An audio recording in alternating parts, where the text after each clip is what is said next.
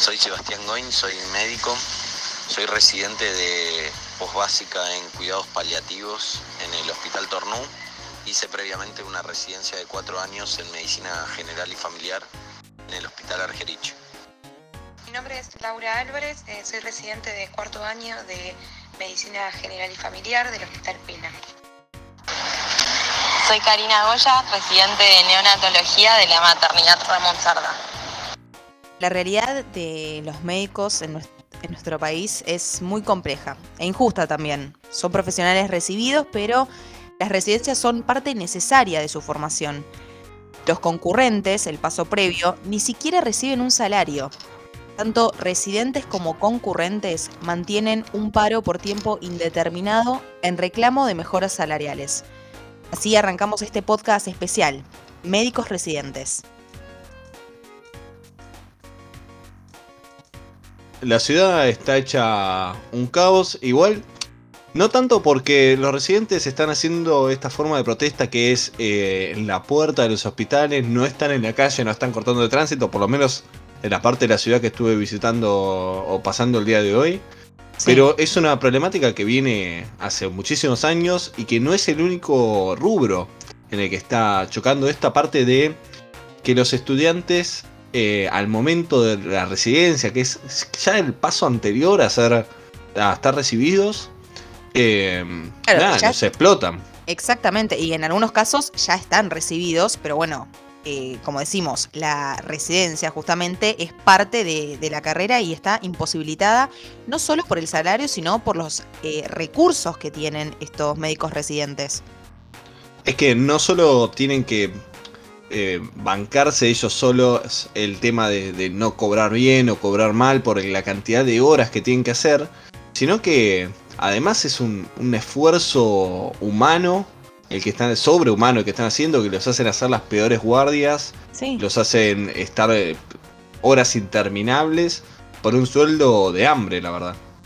Totalmente. Por eso le preguntamos a, a ellos, los protagonistas de este reclamo.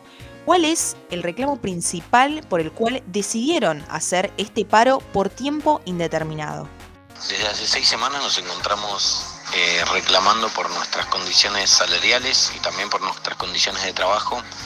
El reclamo principal tiene que ver con que hoy en día cobramos apenas entre 380 y 450 pesos la hora, con más de 360 horas por mes, 90 horas por semana, entre 8 a 12 guardias por mes y a veces horarios continuados de entre 24, 36 y hasta 48 horas seguidas. Creemos que esta situación no da para más porque además nuestros compañeros concurrentes que trabajan casi la misma cantidad de horas que, nosotros, los residentes, ni siquiera cobran salario ni tienen RT, tienen obra social por todas las horas de trabajo que dedican a atender a la población, a dar respuesta a los pacientes, a los usuarios, a las personas que se acercan a la guardia, al centro de salud, al consultorio. Ni siquiera cobran salario, parece increíble pero es real. Esto sucede en la ciudad de Buenos Aires hace siete semanas eh, los residentes y concurrentes de la ciudad de Buenos Aires nos encontramos eh, en un plan de lucha, en un conflicto con el gobierno de la ciudad, eh, por sobre todo la temática salarial que tiene dos aristas fundamentales. Por un lado, que el salario de los residentes está casi en la línea de pobreza, muy por debajo de la canasta básica familiar y con la inflación galopante de este país que crece día a día, realmente nos encontramos en una cuestión de que no se llega a fin de mes. Eh, hace años que nuestro salario se viene devaluando, pero a este momento la urgencia se dio en que realmente hay una emergencia salarial porque no nos alcanza para vivir. Por otro lado, tenemos la situación de nuestros compañeros concurrentes, que son eh, profesionales recibidos, que se están formando en servicio, al igual que los residentes, realizando tareas al igual que los residentes, pero que no perciben un salario ni derechos laborales, no tienen ART, no tienen horas sociales. Por esta razón, eh, lo que estamos solicitando es que nuestros compañeros perciban un salario. Increíble lo que manifiestan estos médicos, estos luchadores, porque realmente ponen cuerpo y alma por salvar vidas y no lo ven reflejados ni en sus sueldos. O sea, es como decía esta chica, eh, su sueldo va por debajo de la, línea, de la línea de la pobreza. Es que hay una falsa creencia de esto de la vocación. Yo creo, soy una persona que no soy, no sé, vos eh, en qué lugar estás parada, pero yo no creo en este concepto de la vocación. En esto que vos lo haces independientemente de si te lo reconocen o no. La realidad es que eh, los médicos, si bien tienen esta, este ímpetu, este espíritu de ayudar, también tiene que verlo reflejado en un sueldo, en un reconocimiento. Porque aparte son guardias y es un laburo, es una carrera que no te permite tener un laburo aparte y decir, bueno, laburo, no sé, en un call center y además me pagan las residencias y bueno, y con eso voy tirando. No, si estás metido 48 horas adentro de una guardia, no hay ninguna chance de que puedas agarrar ningún laburo.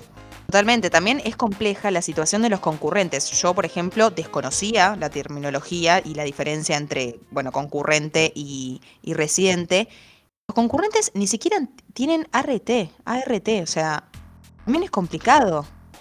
No, es una. Eh, ya es una cuestión ya eh, inhumana, es una explotación porque, claro, a nivel Estado, el gobierno de la ciudad está cubriendo un montón de cargos sin pagar sueldo. O sea, es como la mejor forma de cubrir un cargo para el Estado, ¿no? O sea, vos tenés una persona deslomándose, ocupando un cargo, atendiendo gente, y no le estás pagando un sueldo. Es una locura. La verdad que sí, y obviamente les preguntamos qué dicen desde el gobierno de la ciudad, principalmente si el ministro Fernán Quirós los ha recibido. Me imagino la respuesta, no sé por qué. En el Ministerio de Salud tuvimos tres reuniones, en una de las cuales participó el ministro Quirós, pero lo que se nos ofreció fueron apenas 15 mil pesos en tres cuotas a cobrar hasta diciembre y en una reunión sucesiva se nos ofreció que el mismo monto sea pagado en un solo, en un solo, en una sola cuota. Eh, nosotros creemos que esto no, no corresponde, que es inadmisible. La realidad es que hoy en día no podemos llegar a fin de mes con nuestro salario, no nos da para llenar la ladera, para poder tener las condiciones básicas para llegar a fin de mes, como decía antes. No estamos pidiendo locuras, no queremos grandes lujos ni, salarios de ricos, queremos simplemente poder cubrir lo básico, poder tener las condiciones mínimas que cualquier trabajador o trabajadora debería poder cubrir con un salario después de tantas horas, ¿no? Eh, entonces creemos que es realmente inadmisible la oferta que se nos está haciendo, son tan solo migajas frente a una situación que no va para más, frente a la urgencia, creemos que tiene que haber respuestas urgentes y creemos que el gobierno de la ciudad no las está dando, que sigue estirando los plazos y sigue ofreciéndonos apenas eh, una mísera porción de lo que realmente creo que necesitamos para poder vivir.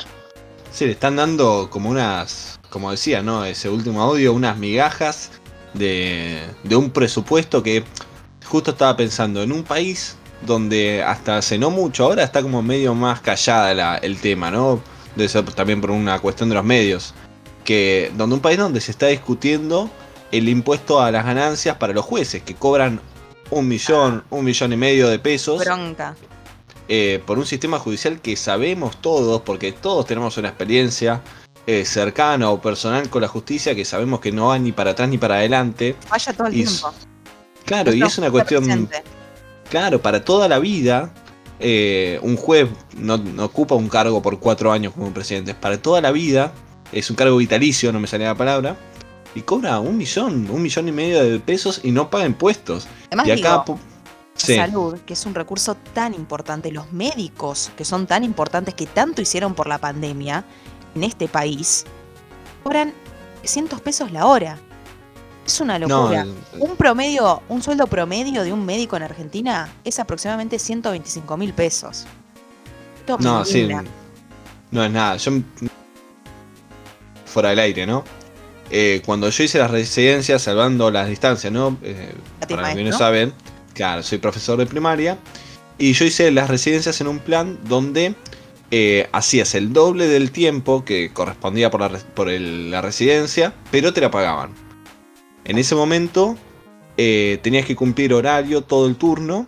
Y si el sueldo docente era, no sé, imagínate 30 mil pesos, a mí me pagaban 8 mil. Y recuerdo que eh, la profesora encargada de las residencias nos invitó a una convocatoria que había hecho el gobierno de la ciudad con la, eh, la supervisora de, toda la, de todo ese plan a nivel de la ciudad de Buenos Aires. Y bueno, terminamos a, lo- a los gritos ahí en la oficina.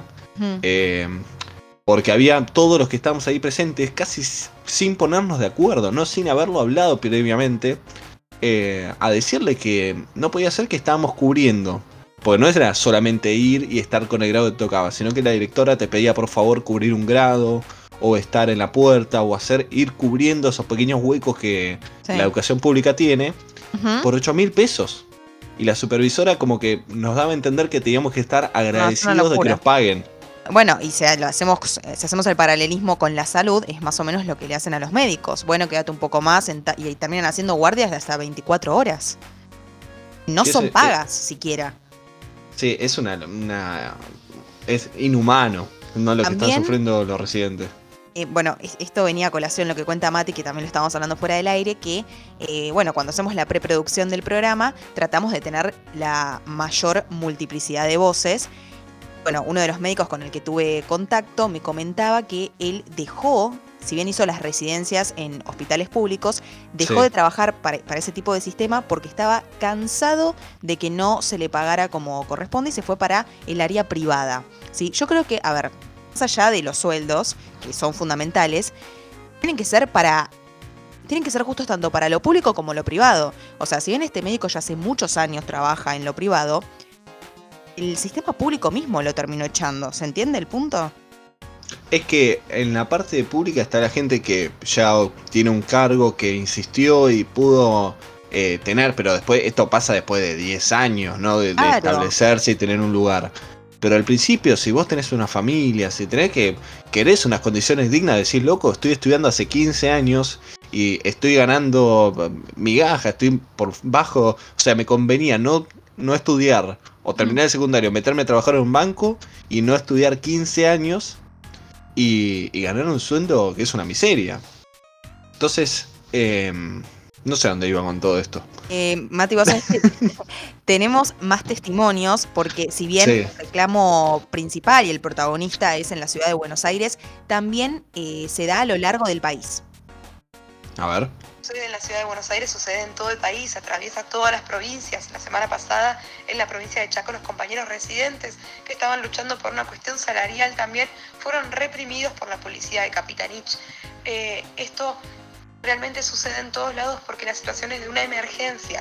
Tenemos compañeros trabajando más de 100 horas semanales, las eh, jornadas laborales son muy extenuantes, la demanda que hay que absorber es realmente muy grande y falta personal en todos lados, porque realmente es muy difícil y que las personas quieran trabajar con estas condiciones laborales. Los, puestos de residentes han quedado vacantes en muchas provincias, demostrando también que la formación está buscándose por otro lado, por medio de posgrados eh, o otras modalidades, porque el sistema de residencia está en crisis frente a estas condiciones mismas que estamos nosotros demostrando que ya no se pueden sostener. Y ni hablar también de la situación de infraestructura. Faltan hospitales, faltan insumos y esto se demuestra cada vez más, como decía también antes, eh, guardias explotadas, falta de camas, eh, falta de insumos y no tenemos capacidad de absorber, digamos, la atención de los pacientes en todo el país.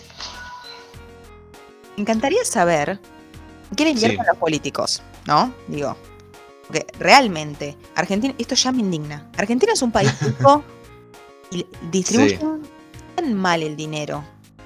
Nos gobiernan tan mal. No lo digo solo por este partido político, sino por años y años. No puede ser esto. Sí, mira, yo estaba, mientras escuchaba ese audio, estaba pensando eh, en un profesor que del profesorado, valga la redundancia, eh, que nos contaba por qué hay esta diferencia de sueldos, ¿no? Por qué, como decíamos antes, un bancario, una persona que maneja un camión, un camionero, eh, cobra muchísimo más que un montón de otras áreas eh, a nivel social, como los docentes, como los médicos.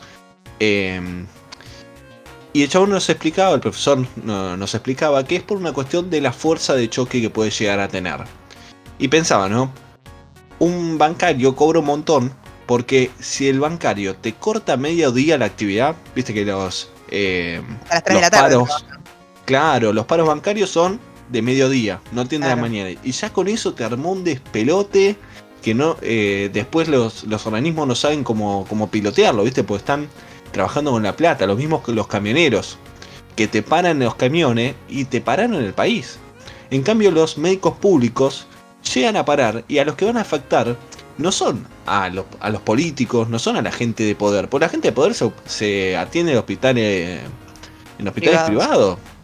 Entonces, esa, esa poca fuerza de choque que tienen, lamentablemente, también se ve reflejado en los sueldos. Lo mismo los docentes.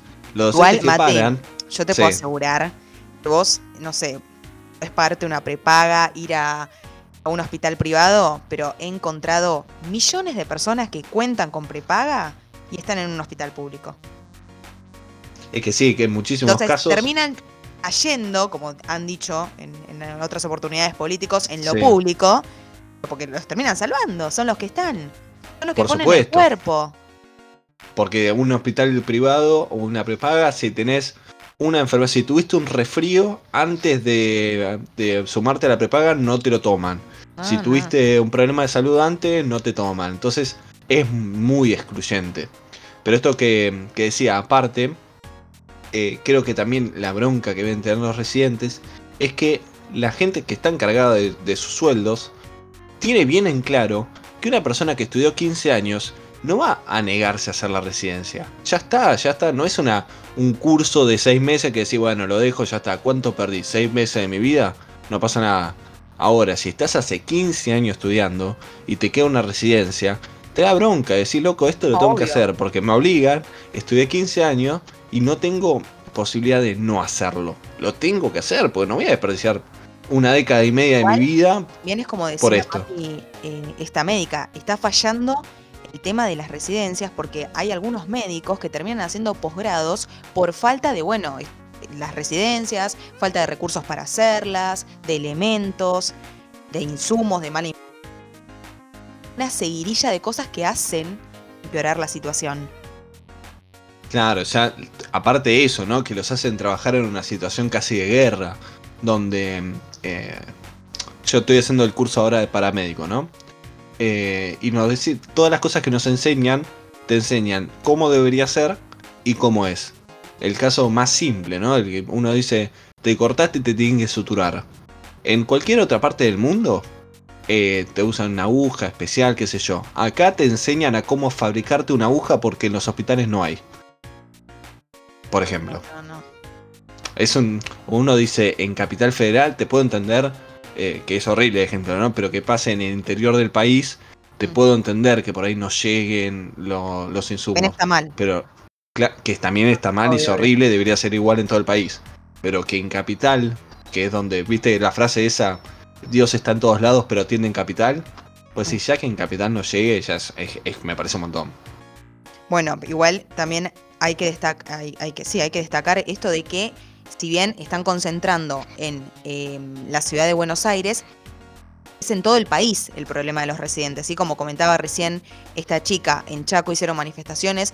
En provincia de Buenos Aires, eso yo estaba, es lo que estaba leyendo, pagan un poquito más la hora, pero también está por debajo de lo que deberían cobrar. Sí, o sea, es, es nacional el problema. Claro, es que termina cayendo. La primera eh, paritaria que se discute es lo de los docentes. Después todo el resto se va discutiendo con respecto a eso. Y los residentes ni siquiera tienen paritarias. O sea, es una cuestión que el Estado dice cuánto le vamos a pagar, cuánto es el presupuesto. Y tenemos para pagar Chirola. Bueno, paguemos Chirola. Total, Eso es lo que o sea, también ¿qué, me da bronca. qué van a decir?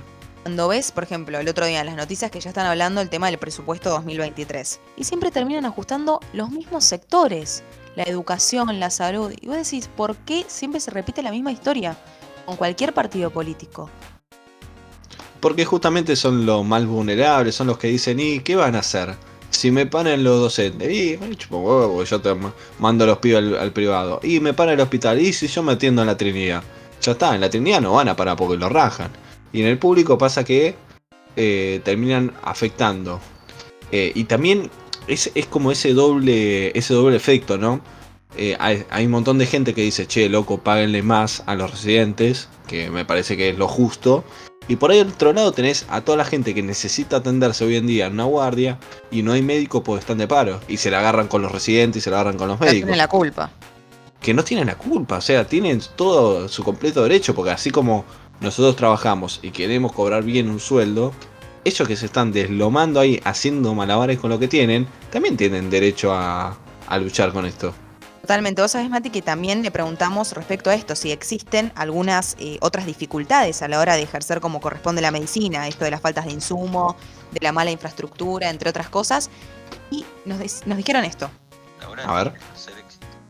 Dificultades. La primera a la hora de poder ejercer existen grandes dificultades. La primera tiene que ver con que los residentes, los concurrentes, eh, nos estamos especializando, estamos profundizando nuestro conocimiento y esto lo tenemos que también tener de alguna manera protegido en nuestra formación, ¿no? Y la formación principal que tenemos es en base a las clases y a- al aprendizaje que hacemos con nuestros pares. O sea, aprendemos de nuestros residentes de los años subsiguientes y esto es una, una gran falencia, no porque uno no pueda aprender de un par, sino porque también debería haber una estructura que acompañe y sostenga al proceso de aprendizaje y a la residencia en sí.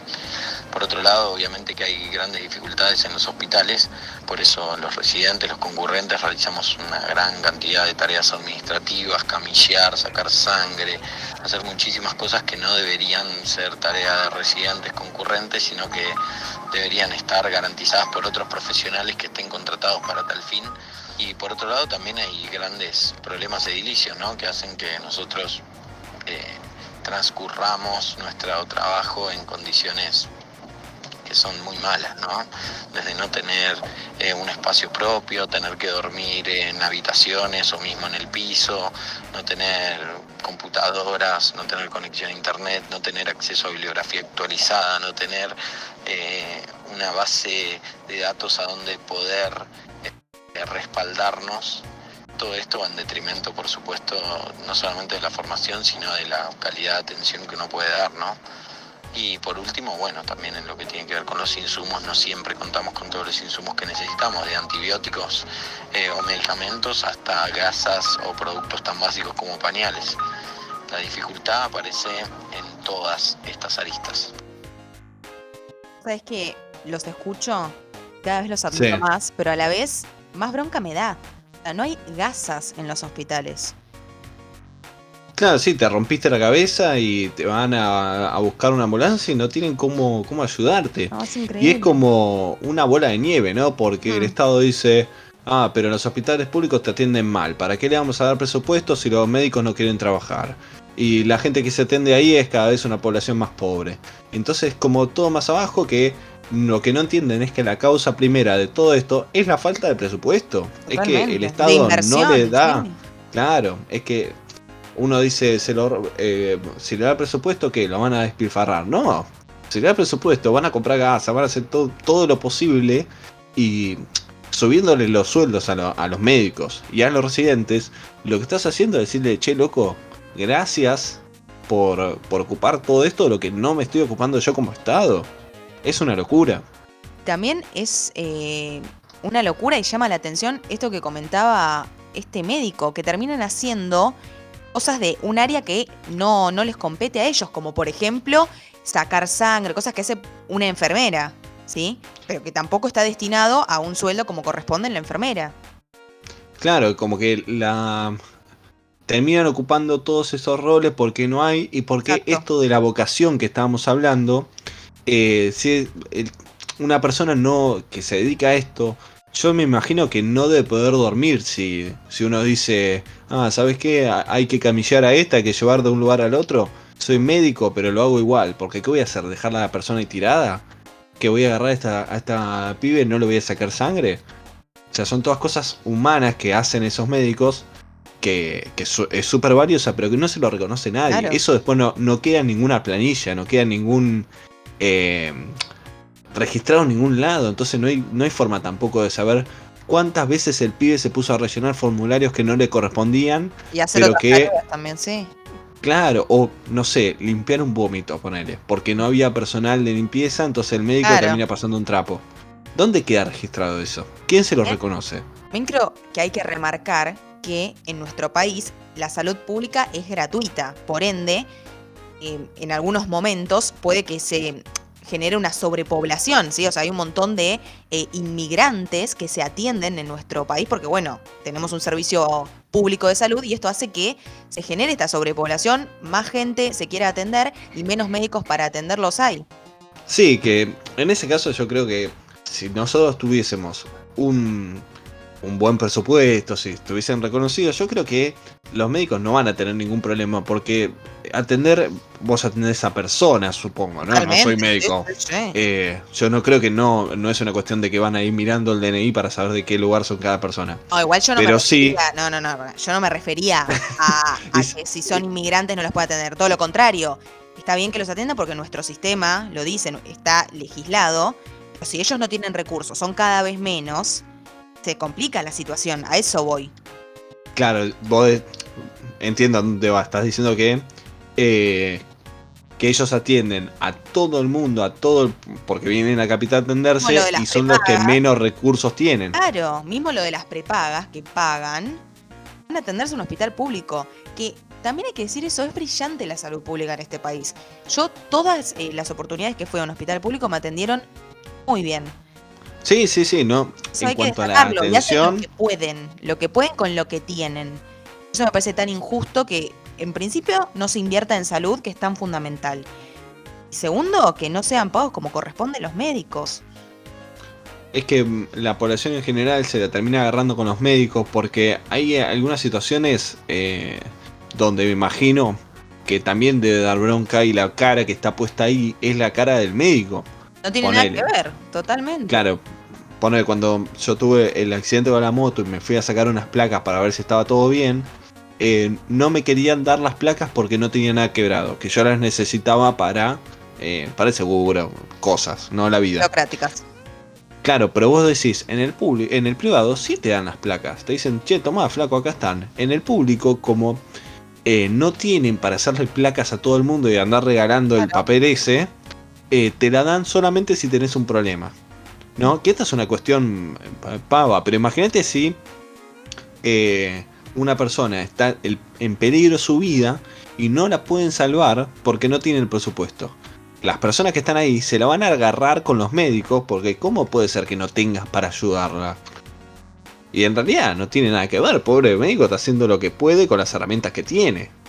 Totalmente. Vos sabés, Mati, que también le, eh, le preguntamos si tuvieran que definir brevemente eh, la situación actual de la medicina eh, en Argentina, ¿cómo la definirían? Con esto que venimos hablando también, la falta de recursos, de insumos, la falta de presupuesto, y nos dijeron esto. A ver. La realidad es que la situación de la salud en general es sumamente preocupante. Particularmente en las residencias este año hubo un récord de vacantes libres. Es decir, la gente no está queriendo elegir el sistema de residencias y concurrencias como un sistema de formación, eh, porque ¿quién puede trabajar por 300 pesos la hora? Nosotros somos los primeros en criticar eh, y marcar todas las falencias que tiene este sistema, pero también los primeros en defenderlo eh, con, como un método de formación de altísima calidad. Vemos esto de las vacantes libres con muchísima preocupación, vemos que que haya menos residentes y concurrentes en el sistema público va a hacer que se sobrecargue aún más a quienes somos parte de este sistema, que se transforme el sistema de salud en aún más expulsivo, porque hoy en día quizás hay que esperar un año para conseguir un turno para salud mental, por ejemplo, que tiene a todos sus trabajadores, a su gran mayoría, eh, como concurrentes y muy pocas residencias. Y ni hablar que es una preocupación que para el día de mañana que haya habido menos residentes y menos concurrentes quiere decir que va a haber menor cantidad de profesionales de la salud preparados de la manera que estamos hoy preparados. Quedo con esa frase, ¿no? Un sistema expulsivo. Es que sí, es un sistema que, claro, se termina generando esta bola de nieve que hablábamos al principio, ¿no? La gente no se anota porque te paga mal, entonces después no hay y se termina, los que están se terminan recargando el doble, entonces son cada vez menos, de los están turnos más cansados. También, también mencionaba que termina habiendo demora de por ahí hasta un año, por, justamente por esto, porque se sobrecargan eh, aquellos que están atendiendo. Claro, por supuesto. Es lo mismo, haciendo un paralelismo, ¿no? Lo mismo que pasa con, con los docentes en la ciudad, donde no hay docentes, no hay profesores, no hay profesoras, porque saben el, el nivel eh, o sea, la cantidad de carga, la cantidad de trabajo que tenés que hacer por el sueldo y la gente termina eligiendo otras profesiones, que se entiende perfectamente. Es, ¿Eso es que le falta vocación? No, es que la realidad es que por más que vos tengas toda la vocación del mundo, vos también tienes que comer, vos también tienes que vivir, vos también querés un reconocimiento por todo el trabajo que le estás poniendo, por todo el esfuerzo, todo el cuerpo que le pones a tu, a tu rol en la sociedad. No te reconoce nadie. Después, un juez que se pasa la mitad de su vida rajándose el higo, por no y decir de otra manera. Claro, cobra un palo, un palo y medio. Vos decís, loco, ¿cómo puede ser? Hemos, O sea, como que- Eh, Sí. Perdón, Mati, que te corté. Queremos agradecerle a los médicos que han prestado testimonio muy amablemente, Sebastián Goin, Laura Álvarez y Karina Goya.